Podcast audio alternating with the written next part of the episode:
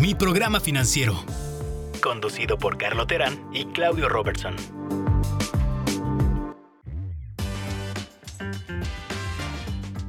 Algo que dice Ramsey mucho es, la gente que sí está dispuesta a hacerlo es porque they're sick and tired.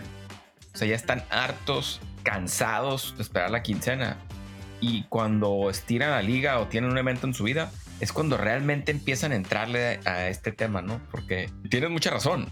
A mí también se me han acercado mucha gente a decirme, oye, me encanta el podcast, qué padre lo que están haciendo, Claudio y tú, y me encanta, y me identifiqué con esta historia o este paso, o lo que quieras y mandes. Y les preguntas, oye, ¿cómo van? No, es que todavía no.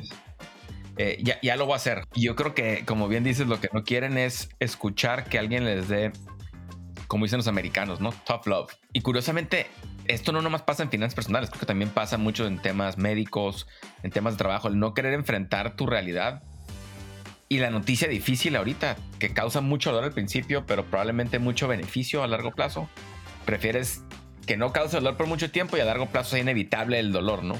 Eh, no sé, se me hace muy curioso. Creo que lo que he aprendido más en los últimos, lo que he aprendido más en los últimos episodios es eso, es que no solamente esté la, la literatura y no esté la parte educativa, pero también está la parte del encaminamiento, que el encaminamiento es clave, es clave si quiere hacer uno, uno cambio en su vida, pero también hablar sobre los hábitos, porque leyendo este libro de James Clear, de Atomic Habits, me di cuenta también, eh, personalmente, cómo, cómo hay ciertas cosas que, quiero cambiar y nunca había cambiado y, a lo mejor hay que digerirlo en, en, pasitos, pedacitos mucho más chiquitos, ¿no? Eh, alguien me dijo, oye, pues, ese es un ejemplo real. Oye, tengo 30 mil dólares en deuda y me escuché el podcast y me estás diciendo que cancele mis suscripciones. bueno, inferiste que pues es a lo mejor algo que no necesitaba y ahorré dinero, pues, pero lo ven inconsecuente cancelar algo de 10 mil dólares para arreglar un problema de 30 mil.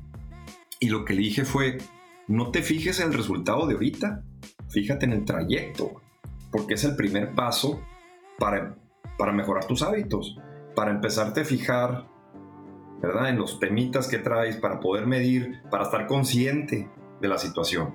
Porque el tema es cuando no estás consciente, es cuando se hace la bolita de nieve esta de problemas y a lo mejor esta deuda te lleva a otra o y empieza a tomar las malas decisiones. Y, creo que en esto del podcast ha sido para nosotros también lo mismo, ¿no? El, trayecto, o sea, más, más que el resultado inmediato, es el, es el, trayecto, es lo, que, es lo más importante ahorita. ¿Por qué no este, recapitulamos un poquito? Vamos, vamos poniendo algunos aprendizajes, si quieres empezar compartiendo.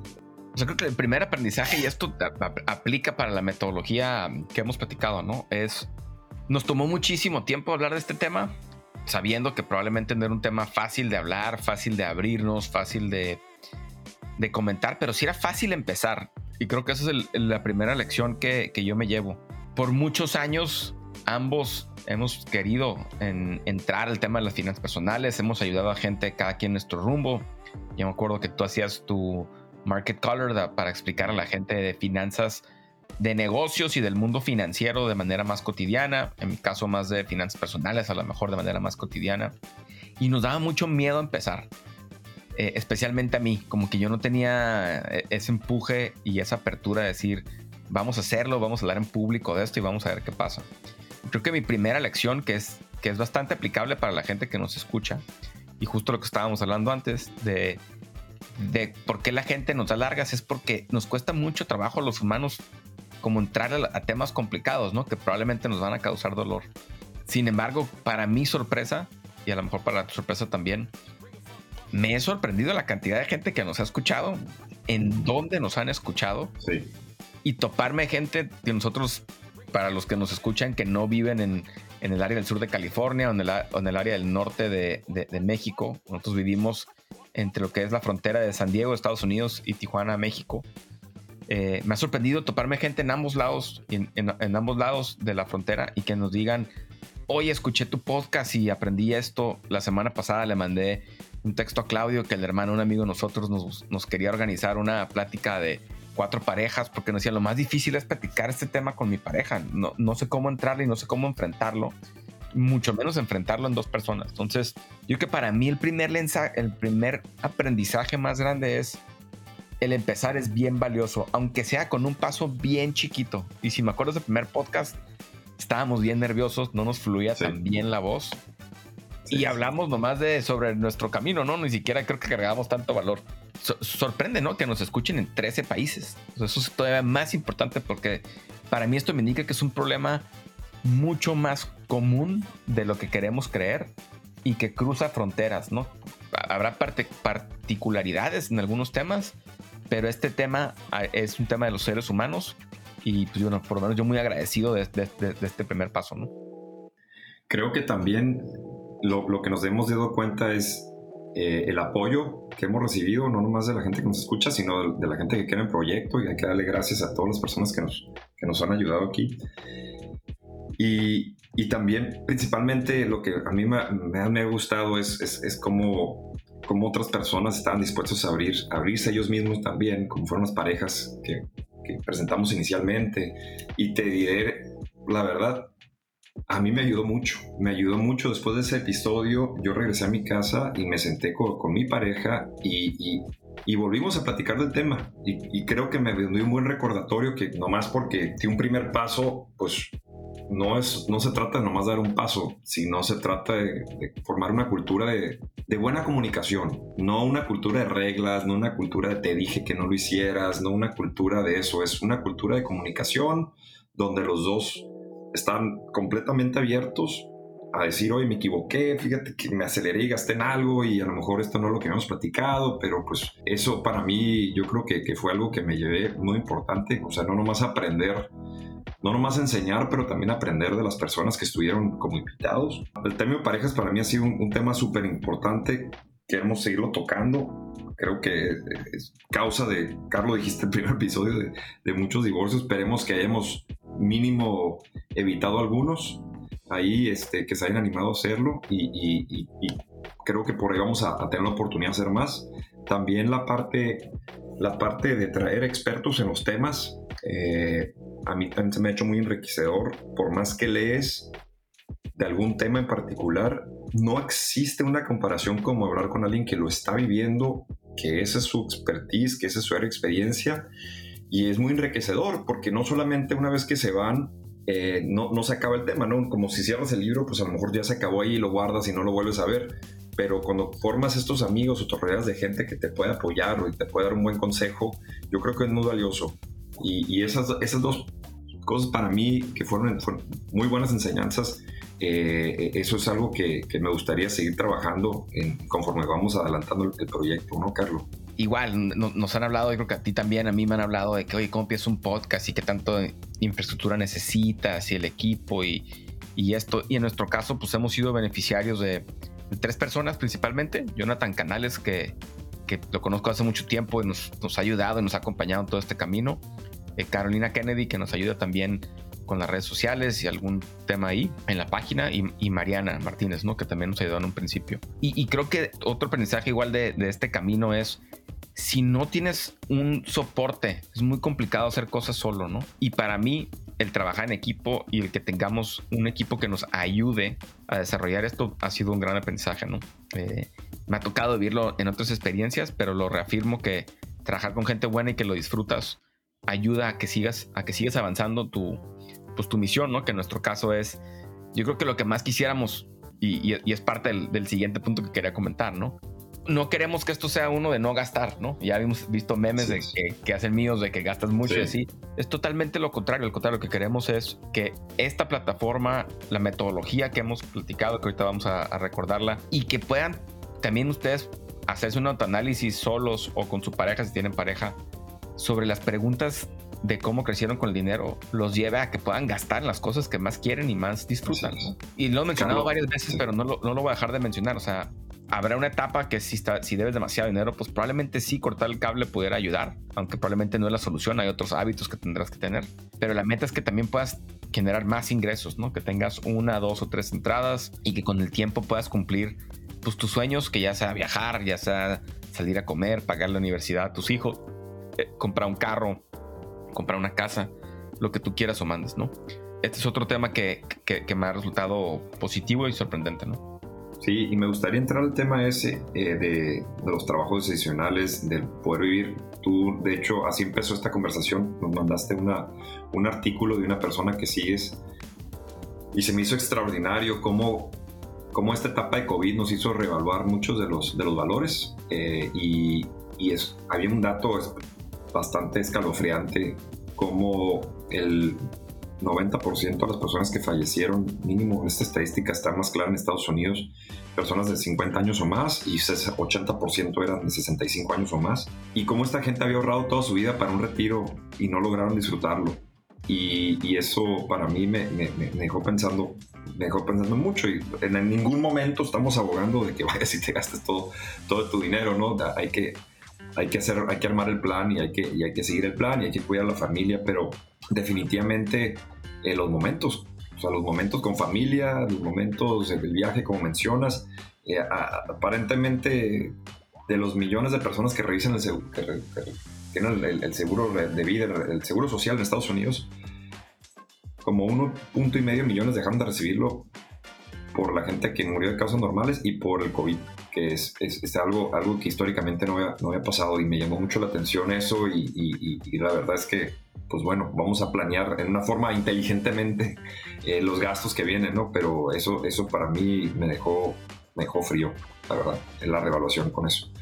Probablemente yo soy el más planeador y, he sacrificado pues algunas cosas, ¿no? Por, por no disfrutar. Yo creo que el COVID sí me dejó una lección. En mi caso, por ejemplo, mis hijas disfrutan mucho viajar a, playa y el sí acercarme a esos momentos. Inclusive hay otras cosas que, que no tienen que ver con gastar dinero, ¿no? Desde salirme más temprano a la oficina. A lo mejor por donde crecimos trabajando, yo estoy muy acostumbrado a trabajar 60, 80 horas a la semana. Se me hace muy normal trabajar 80 horas a la semana. Y como que, ah, bueno, luego voy y juego con mis hijas y cosas así. Entonces esto no nomás tiene que ver con el dinero, sino también de disfrutar el momento. Y probablemente es el mejor consejo que me puedo dar a mí, a mí mismo. Eh, porque luego pues pasa el tiempo, ¿no? A mí, una de las cosas que pasó justo la semana antes de que empezara el COVID, se mató uno de mis mejores amigos escalando, eh, que era lo que más le gustaba hacer. Y había hablado con él el día antes, ¿no? Siempre, él es americano, de Nueva Orleans, siempre nos invitaba a mí y a mi esposa a visitarlo. Y como que decía, bueno, luego voy a ir, luego voy a ir. Y pues ese momento ya nunca llegó, ¿no? Porque pues, no, no, no alcanzó. Y es parte de este camino que yo creo que los dos buscamos en los pasos de mi programa financiero, de que la gente sí puede llegar a disfrutar esas cosas sin tener el remordimiento de conciencia, ¿no? Justo hoy veía un tweet de alguien que decía que él busca tener seis meses ahorrado de su fondo de emergencia, no para fondo de emergencia, pero le llamaba el, lo voy a decir con pip, pip, pip, pip el FU, eh, para que si en el trabajo le piden hacer algo que no quiere o, se harta de sus, de sus jefes, se pueda salir, porque en seis meses puedes planear, ¿no? Y creo que esa es, esa es mucho la esencia de lo que nos gustaría que la gente se llevara, ¿no? De, de la metodología. Entonces aprovechemos, aprovechemos en, lo que nos queda un rato más de, esta eh, retrospección sobre los, los, primeros 11 episodios y, sobre esta, este, este, que empezamos, eh, recordando los, los, la metodología y lo que nos ha funcionado a nosotros y, creo que les puede funcionar a la mayoría de ustedes. Todo pues, tiene que tropicalizar y ajustarse a sus situaciones actuales. Es, es imposible poder abordar la situación de, de, todos, pero lo importante aquí es que vean que, que hay un camino, podrían ser un camino muy similar. Eh, si quieres, Carlos, eh, lo, lo, enumeramos para hacerlo más sencillo, así como lo tenemos en, nuestra página. Eh, sí. y, en ese, en el, orden de cómo pensamos nosotros, eh, y, el primero, lo primero, lo primero, tenemos que empezar primero por, por, ver cuál es la relación con el dinero. Y esto es lo que, como empezamos hablando este episodio, eso va a determinar mucho. Y esto incluye los hábitos y va a determinar mucho cómo, cómo tratamos, si somos gastadores, si somos ahorradores, si hay una pareja y cómo va a ser esa relación con la pareja, cuáles van a ser mis prioridades. Esto es la parte esencial. Si no, si no, si no nos tomamos un minuto una hora, un día, una semana de nuestro tiempo en dedicarnos a pensar en, esto, eh, creo que el, resto de los pasos no van a beneficiarte porque se va a convertir en algo, en algo un poquito, un proceso mecánico donde va, te vas a dar permiso tú mismo de dejarlo. Porque ya no entraste, ya no entraste con un compromiso mental, ¿no? Sí, yo creo que lo ponemos bastante bien en la página, ¿no? O sea, ¿por qué empezar con temas de introspección y, estas cinco preguntas que tenemos? ¿Por qué romper tabús, no? especialmente creo que en América Latina eh, tenemos una, pues una cultura de tener muchos tabús y entre ellos el dinero, ¿no? De que son temas que no se platican, son temas que no se dicen, son temas que, que no hay que explorar. Y yo creo que las culturas anglosajonas eh, o, de, digamos, más, más es el norte del mundo, este tema pues, es un tema un poco más abierto, ¿no? ¿Y para qué queremos hacer las cinco preguntas? Pues para ver exactamente tu relación con el dinero de chico, qué, qué has hecho con tu dinero ya de, adulto, profesional o profesionista o, de pareja, qué hábitos tienes. Ese libro que mencionas de James Clear de Atomic Habits, yo creo que es bien importante, porque si fuera un tema mecánico, no deberías dinero el 50% en una tarjeta de crédito, ¿no? Es más bien es un tema de hábitos, que no te aguantas en comprar en, el buen fin, que no te aguantas de comprar esa ropa nueva, que no te aguantas de hacer esto, y eso es lo que te tiene estresado y ahogado, ¿no? Que no significa que, que no lo disfrutes. Pero si eso te tiene estresado y ahogado, pues hay que cambiar el hábito, ¿no? Y por eso las preguntas. La otra es si, si tienes pareja, pues qué diferencias tienen. Es muy raro que la pareja te comparta la misma visión. Y por último, pues, ¿por qué estás luchando? ¿no? ¿Cuál es tu plan? El, fin de semana, Morgan Housel, del libro que hablamos en uno de los episodios pasados, en la psicología del dinero, hablaba de, hizo un ensayo que se llama Juega tu propio juego, en inglés se llama Play Your Own Game. Y luego, algo que nos pasa a los humanos es que tenemos esta manera de compararnos, ¿no? Con, con otros. Y la verdad es que cada quien está corriendo su propia carrera. O sea, es, es no necesario correr la carrera de otros, ¿no? No puedes decir, ah, yo quiero ser tal persona sin tener todo lo bueno y lo malo. O sea, no puedes decir, yo quiero ser Bill Gates, pero nomás en lo rico. No, no quiero todo lo demás, ¿no? Entonces, esto que me lleva a que cada quien y cada, cada persona y cada pareja pues va, a correr su propia carrera. Entonces, definan qué carrera están corriendo, ¿no? Y también una lección muy importante es la empatía.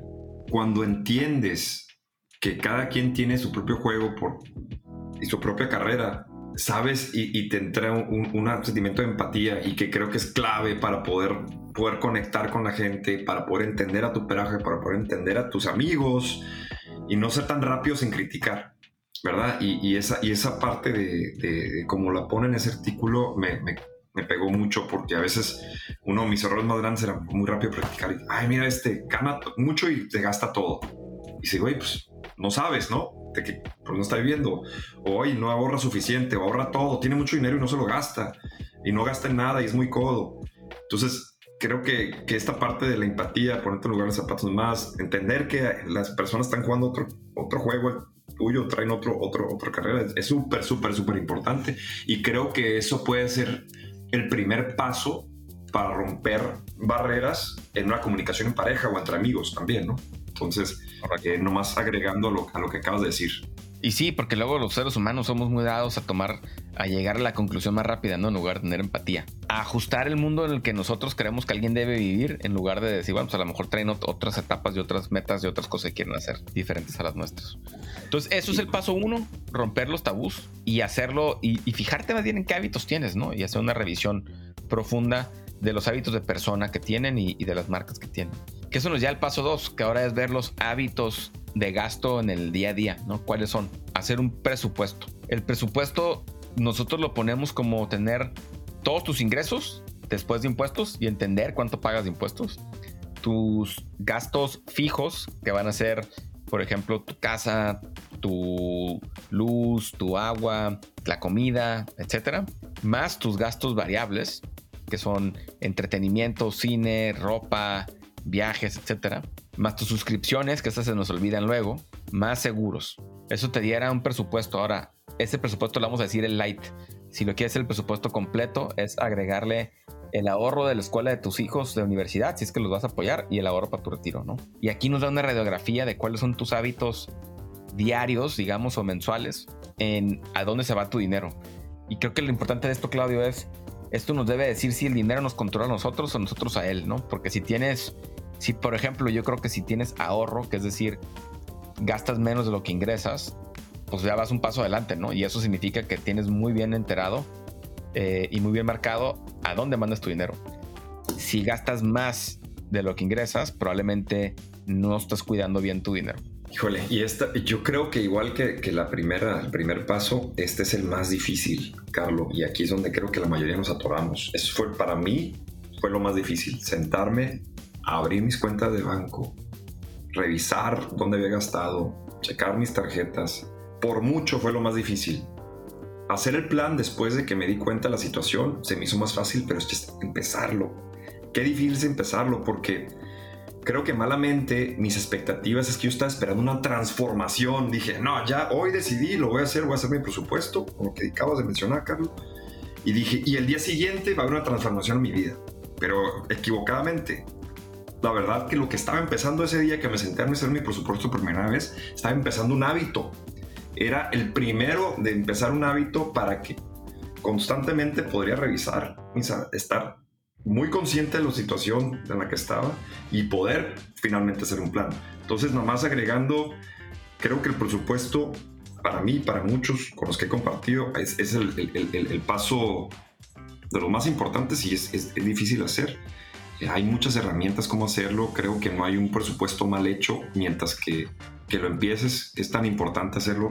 Recomendaría no hacer el, complejo la primera vez, hacer algo sencillo de entradas y salidas para que te des cuenta mínimo que estás gastando menos de lo que te está entrando y de ir creciendo, ¿no? De ir expandiendo, y empezarte a fijar en otros detalles y después llegarías a lo ideal que sería el presupuesto ideal.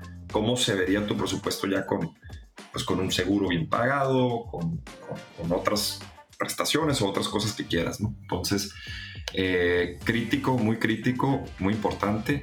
Y esto nos lleva a, a que sería la segunda fase, ¿no? Que el, segunda fase de, de, la metodología y que sería el tercer paso, que es el guardadito. Que creemos que el guardadito es como tu primer victoria sobre tu situación. Ya, ya, ya, ya reconciliaste, hiciste tus pases o estás haciendo tus pases, hiciste tu presupuesto, y necesitas una victoria rápida para poder seguir y poder formar estos hábitos. ¿Y qué es para nosotros? Hacer un guardadito, tan sencillo como empezar tu primer fondo de emergencia. Y bueno, dos cosas. El presupuesto lo que te diría es, sí empezar aunque sea de una manera sencilla, pero con el tiempo agregarle todos los variables como regalos de Navidad, etc. Y con eso ya sabes más o menos multiplicarlo por 3 o 6 o 12 meses, depende de tu situación para hacer tu fondo de emergencia grandote. Ahora, si tienes deudas, probablemente no llegues a eso. Entonces ponemos el paso 3, que es el guardadito. ¿Cómo junto 10 mil pesos si estás en México, mil dólares si estás en Estados Unidos o dos mil, dependiendo de lo que te dé confianza, para poder afrontar y tener un primer gane y poder afrontar cualquier situación que salga? Una llanta ponchada, una emergencia médica, pero que ya tienes por lo menos algo que te haga decir con tranquilidad, aquí tengo para para solventar el gasto y no tengo que ir a pedir de emergencia a nadie prestado. El guardadito, sinceramente, para mí es una primera victoria, igual como lo mencionaste, de que ya estás preparado para lo que viene y más que nada conoces en dónde estás gastando tu dinero. Entonces tuviste la capacidad de ahorrar un poco. Este guardadito no se invierte, no es para meterlo en X o Y cosa, Bitcoin, lo que quieran. No, no, es, es para tenerlo ahí en tu cuenta de ahorro. Si tienes cuenta de banco, lo puedes tener en efectivo también, no pasa nada pero que ya sabes que si, si pasa algo, se te poncha la llanta, tienes que cambiarle algo al carro, al auto, o necesitas hacer un viaje de emergencia, o, lo, que, lo que pasa en la vida, tienes ahí para el guardadito. El guardadito lo que nos, dejó, lo que nos deja es, es, empezar y ahora sí atacar los, los temas que son ah, difíciles de afrontar. Si no tienes deuda, felicidades. La mayoría de nosotros tenemos deuda de alguna manera, ya sea hipotecario, de auto, tarjeta de crédito que sea temporal, pero se tiene, o alguna deuda que se adquirió por un tema médico. Ya existen varias, varias formas o varias maneras, varios tipos de deuda ¿no? que, que, todos tenemos en este momento, en algún momento, desde, desde muchos años. Y este, este cuarto paso eh, que ponemos aquí y que creemos que es muy importante es ver reduciendo tus deudas para poder alcanzar una riqueza una riqueza de cualquier manera, no podemos dejar que la deuda nos controle. Las deudas terminamos pagando unas tasas muy altas, pagando mucho más por lo que compramos que lo que debemos comprar. Carlos ahorita le podría recordarlo que sí hay deudas buenas, hay deudas malas. Por lo general diríamos que la mayoría de las deudas son malas, particularmente si compras cosas que bajan de precio. Eso, eso ya considerado, pero estamos conscientes que a veces necesitamos endeudarnos para sacarnos de una emergencia, de una bronca y, y ayudar a alguien. Y, y, eso pues es la vida y a veces tenemos, tenemos que hacerlo, ¿no? Pero hay muchas estrategias pues a ver, yo creo que empecemos primero por las deudas, ¿no? O sea, nosotros creemos que las deudas comerciales eh, no, son buenas, llámese tarjetas de crédito, inclusive los préstamos de autos, entendemos que a veces son necesarios, pero tampoco es necesario que saques el auto de último modelo eh, más caro para que vivas endeudado toda tu vida, ¿no? Creemos que hay maneras de hacerlo con todo y que probablemente alguien vaya a pedir prestado para su auto, pero que no viva estrangulado por el auto. Entonces, en general, no somos partidarios de las deudas comerciales, ¿no? Ni tiendas departamentales, ni nada por el estilo. En cuanto a las deudas de hipotecas de casa, sí creemos que pues esas son inevitables para el 99.99% del mundo. Entonces ahí sí probablemente una deuda de 15 o 20 años, 30 si es en Estados Unidos, pero siempre y cuando lo vean también como algo que se tiene que pagar, ¿no? Porque luego, especialmente en Estados Unidos, es muy fácil conseguir deudas que nada más pagas intereses hipotecarias, ¿no? Y no te haces más dueño de tu casa, prácticamente está rentando. En cuanto a cómo pagar las deudas, para nuestra sorpresa, uno de los pasos que más nos pregunta la gente es cómo organizar las deudas. Entonces, igual, en mi programa financiero.com van a encontrar un, un formato donde nos explica bien cómo organizar las deudas. Es un artículo que escribimos y también qué tipo de metodologías hay. Uno es la metodología de la bolita de nieve o el snowball, que es listas tus deudas en saldo de menor a mayor, pagas la del saldo menor primero y pagando los mínimos en todas las demás. Cuando pagas esa, ese pago lo aplicas a la siguiente y, así subsecuentemente. ¿no? ¿Por qué?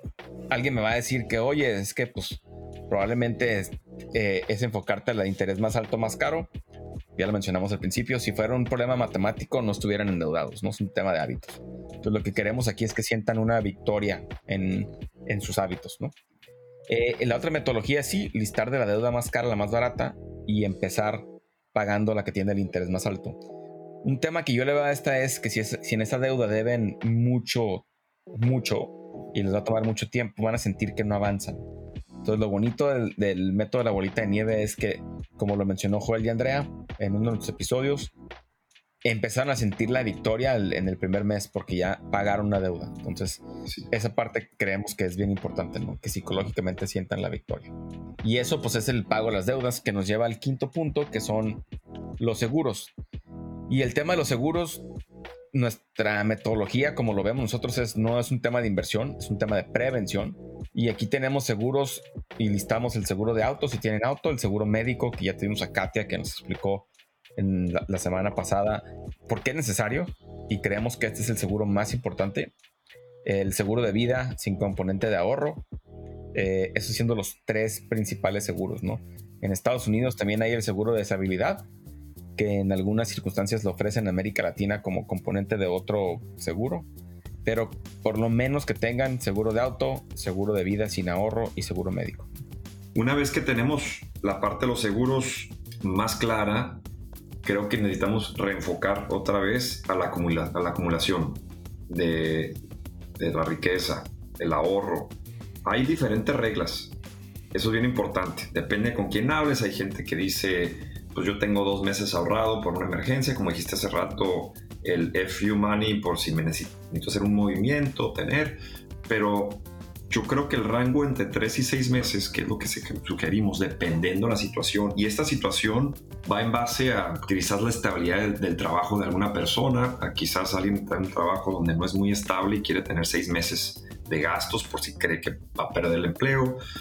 Probablemente hay personas que tienen, están trabajando en unas corporaciones muy estables y, y, está, va por buen camino y no es necesario tener tanto nivel de ahorro, pero es imperativo tener esto. La vida pasa, siempre va a haber alguna situación, alguna emergencia de algún tipo y esto seguridad nos va a permitir podernos concentrar que el resto de los pasos, poder verlos de una manera pues mejor, ¿no? Si, si no tenemos nada de ahorros, vamos a regresar donde empezamos, con el miedo de volver a afrontar, con el miedo. Cuando tenemos ahorros, vamos a ver todo con más gusto, vamos a tener tiempo de analizar bien los seguros, vamos a tener tiempo de tomar mejores decisiones en las deudas, vamos a tener este, estos beneficios. Y aquí la parte de ahorro, pues lo que recomendamos sí es tenerlo en una cuenta de banco de ahorros, por, supuesto. Eh, en Estados Unidos ofrecen protección a, las personas que ahorran. Hay un programa que se llama FDIC y ellos, eh, los bancos, eh, no, importa la estabilidad de los bancos y tu cuenta siempre está garantizada por el gobierno, entonces esto, esto te debería dar mucha, mucha seguridad y que tu dinero va a estar ahí.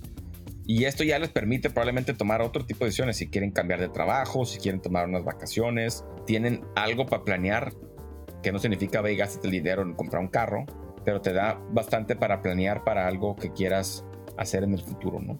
Eh, entonces, bueno, el siguiente paso de esto fuera el paso 7 para nosotros, que es el retiro, que aquí es empezar a planear para el retiro, ¿no? Como decía Claudio al principio, igual, pues no depender de la seguridad social, creemos que, que fuera un, gran, un gran, una gran meta por muchas cosas, que cada vez hay menos gente, menos gente contribuyendo a esos planes de retiro y el que nosotros podamos llegar a los 70 años o 75 y no ser una carga para nuestros hijos, creo que es, algo digno, ¿no? Ya con eso les dimos la mejor herencia posible. Entonces aquí es pensar en el retiro, pensar en el interés compuesto y pensar en cómo podemos nosotros mismos controlar nuestro destino en eso, ¿no? Hay depende del país, hay diferentes eh, esquemas de ahorro y diferentes instrumentos donde los pueden invertir, pero bueno, el tema del retiro creemos que es crucial Desafortunadamente, muy poca gente piensa en esto hasta que ya, hasta que ya es tarde. Nunca, nunca es muy tarde, pero pues ya tienes que alcanzar, ¿no? Todo, todo lo que no has estado antes. Entonces, creo que este punto muchas veces lo sobrepasamos y, eh, es muy importante entrarle. Sí, y, no creo que sea necesario abundarle más en la parte de retiro. Hay, hay diferentes, como dices, diferentes esquemas.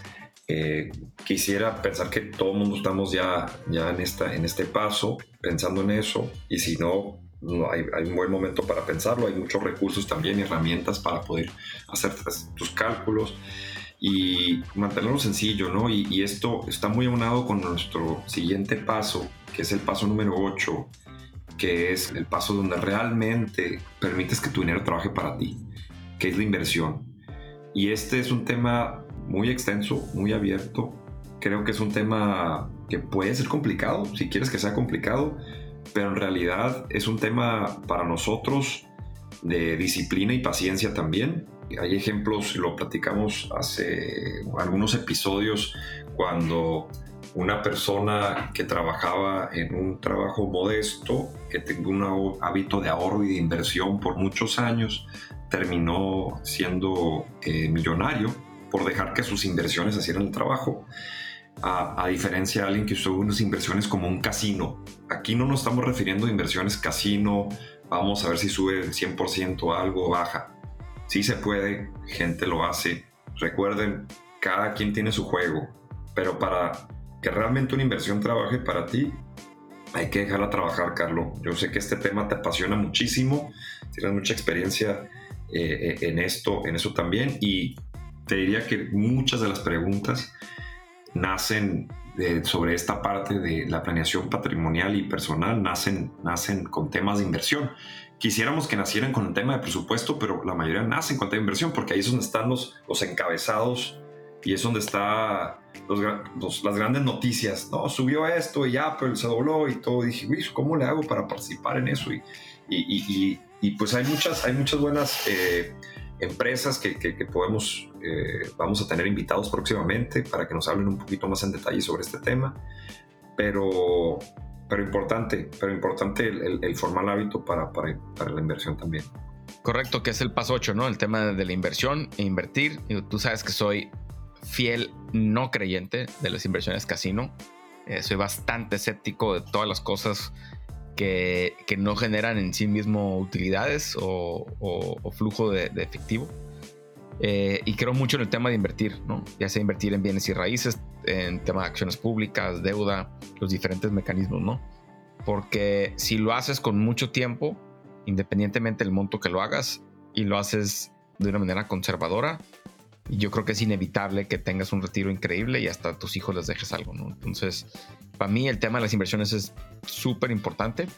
Eh, en algún momento probablemente platicaremos de qué, es una inversión y qué instrumentos hay y qué costos tiene, porque también tiene costos, y en qué fijarse y en qué tener cuidado, ¿no? El, mundo de inversiones está lleno de charlatanes y comisiones muy altas y hay que tener mucho cuidado, más porque los seres humanos es irresistible ver que tu vecino se haga rico y tú no, ¿no? Entonces ahorita seguramente conocen a alguien que invirtió en alguna de las criptomonedas y todo el mundo está siendo millonario yo en esas historias no creo mucho eh, a largo plazo. Puede que en una ventana de tiempo jalen, pero a final de cuentas eh, es lo más complicado en invertir, porque luego la gente, inclusive en la bolsa, ¿no? Pues compra barato y vende caro, ¿no?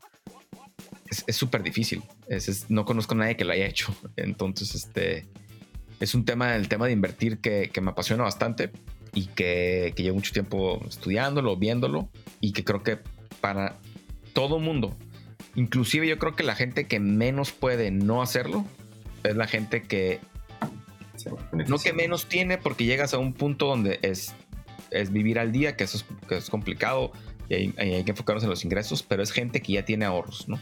Le tienen miedo a invertir eh, y es el costo más grande que puedes tener. Lo que pasa es como no lo ves, no te dieras cuenta, pero es el costo más grande que puede tener alguien, el no invertir recordando los pasos también me sirve y nos sirven los dos, ¿verdad? Aparte de que nosotros lo pusimos, pero siempre, siempre es bueno estar, recordando y estar pensando en, los hábitos, estar pensando en el bienestar, que cada quien trae su, su camino. Estamos apenas yo creo que agarrando fuerzas, Carlos, para en este camino para echar más, para aprender más juntos, para poder platicar del tema, para poder atender las preguntas de las personas que nos escuchan y realmente para poder ayudar a las más personas posibles como ya dijiste, 13 países nos escuchan. Para mí es algo impresionante, nada, algo que no pensé posible eh, hace dos, tres meses que empezamos con el proyecto. Y queremos que sea pues más que un proyecto, por ahí les estaremos compartiendo algunas noticias de algunos proyectos que muy complementan mucho a este con el que estamos trabajando, Carlos, de, de, hablar con personas exitosas. Creo que eso, eso va, a estar, va a ser muy bueno.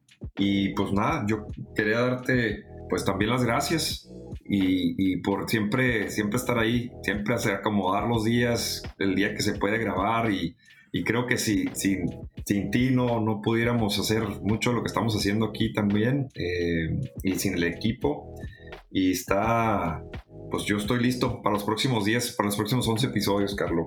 ¿Cómo la ves? Pues igual yo, muchas gracias a ti, a Jonathan, a Carolina, a Mariana, a todos los que nos han ayudado. Eh, con todo y que estoy tumbado por la segunda vacuna del COVID, logramos hacerlo. Eh, nuestra, nuestra meta es hacer 36 este año, porque empezamos un poquito tarde y hay que cumplirlo. Creo que hay mucha gente que podemos ayudar. Hay muchos temas que sí podemos eh, profundizar. Y, como bien dices, ¿no? Nunca me hubiera imaginado que en 13 países nos escucharan. nos encantaría que nos sigan haciendo más preguntas, que nos sigan platicando sus situaciones. Si alguien se quiere voluntariar igual para buscarnos, lo podemos hacer de manera semi-anónima, no que no es anónima, pero nomás diciendo el país en el que están y su situación. Este, pues encantados, ¿no? Y síganos en las redes, nuestra página de internet. Con toda transparencia tenemos que meterle más contenido y estamos trabajando en ello también. Eh, pero nos pueden seguir en mi programa financiero.com, mi programa Fin2 en Twitter y mi programa financiero tanto en Facebook como en Instagram. Y no duden en contactarnos. Eh, les agradecemos mucho el que nos tengan esta confianza de poder hablar de un tema que nos, que nos gusta y nos apasiona y creemos que puede tener un fin importante en la vida de muchos de ustedes. Y, y pues bueno, de nuevo muchas gracias y hasta la próxima.